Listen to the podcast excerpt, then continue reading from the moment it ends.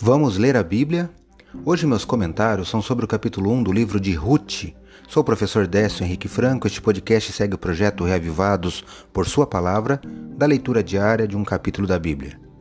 Ruth é um livro curto, com quatro capítulos, e é um dos dois livros da Bíblia que recebem o nome de uma mulher.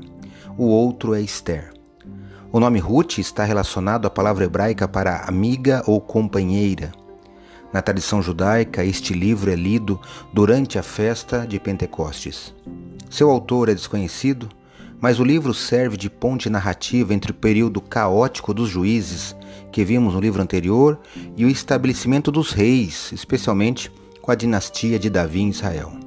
Ruth apresenta a história de lealdade e fidelidade profunda de uma mulher à sua sogra Noemi, numa época em que o povo de Israel foi muito infiel ao Senhor.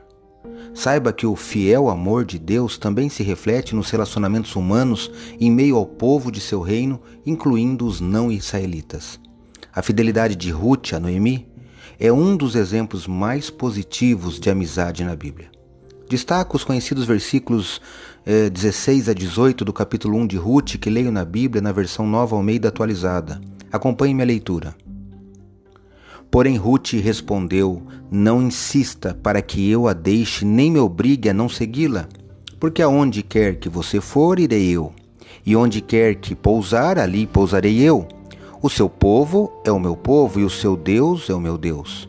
Onde quer que você morrer, morrerei eu, e aí serei sepultada. Que o Senhor me castigue, se outra coisa que não seja a morte me separar de você. Quando Noemi viu que Ruth estava mesmo decidida a acompanhá-la, deixou de insistir com ela. Eu li Ruth capítulo 1, versos 16 a 18. Não deixe de ler e conhecer os detalhes desta história.